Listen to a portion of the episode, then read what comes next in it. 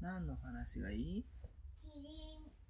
キリンのお話？えっ、と関くんワニくんがえっ、とぬくん関くんの場所取っちゃって高い高いとこに置いちゃってキリンさんが来てあれキリンさん取ってってはいわかったって言って続きやって。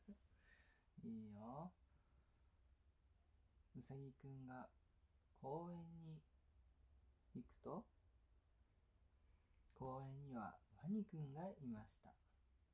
うさぎくんはちょっとワニくんが苦手です。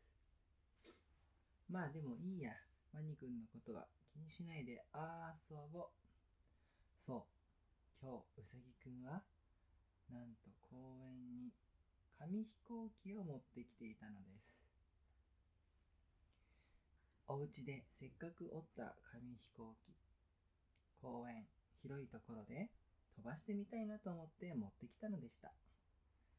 早速公園の広いところでうさぎくんは紙飛行機を飛ばしました。飛行機は高く高く長く長く飛んで地面にふわりと落ちましたそれを見ていたワニくんは「おういいもん持ってんじゃん」と言ってうさぎくんの方へやってきましたあワニくん来ちゃった。まあいいか。ちょっと貸せよ。いいよ。と言ってうさぎくんは紙飛行機をワニくんに貸しました。俺の方が遠くへ飛ばすことができるんだからな。てワニくんは思いっきり紙飛行機を飛ばしました。すると紙飛行機は高く高く飛んでいってなんと公園で一番背の高い木のてっぺんに引っかかってしまったのです。ちょっとどうしてくれるんだようさぎくんは言いました。知らねえよ。行機が勝手に飛って飛んでいったんだ。俺は悪くないね。と言ってワニくんは帰ってしまいました。うー僕の飛行機1回しか飛ばしてないのに。そこにキリンさんが通りかかってうさぎくんに聞きました。どうしたんだい？うさぎくんあキリンさん。実は僕の紙飛行機ワニくんが投げて木の高いところに引っかかっちゃったんだ。どれどれ？キリンさんは？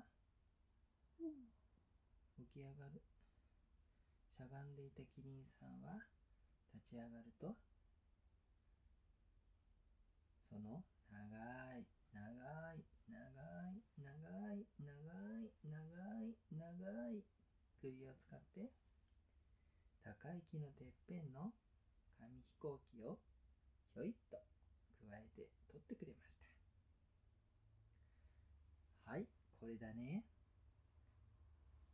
うさぎくんは大喜び。ありがとうねえキリンさん。一つだけお願いしてもいい？なんだい？キリンさんのその長い長い長い長い首のてっぺんの頭の上に乗っかって飛行機を投げてみたいんだ。とうさぎくんは言いました。キリンさんは目を丸くして驚きましたがしょうがない。一度だけだよ。と言って頭の上にうさぎくんを乗っけてくれました。キリンさんがゆっくりと首を持ち上げるとうさぎくんは公園の一番背の高い木よりも高いところにいました。そしてそこから思いっきり紙飛行機を投げたのです紙飛行機はとっても遠くまでずっとずっと飛んでついには見えなくなってしまいました。すごい。あんなに遠くまで行って見えなくなっちゃった。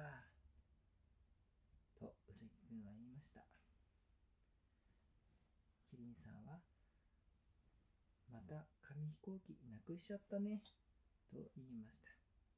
でもうさぎくんはすごい高いところから紙飛行機を投げられたので満足なのでした。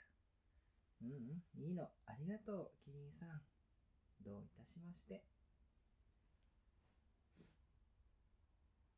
おしまい。早い。早くないでしょうよ。2分だよ。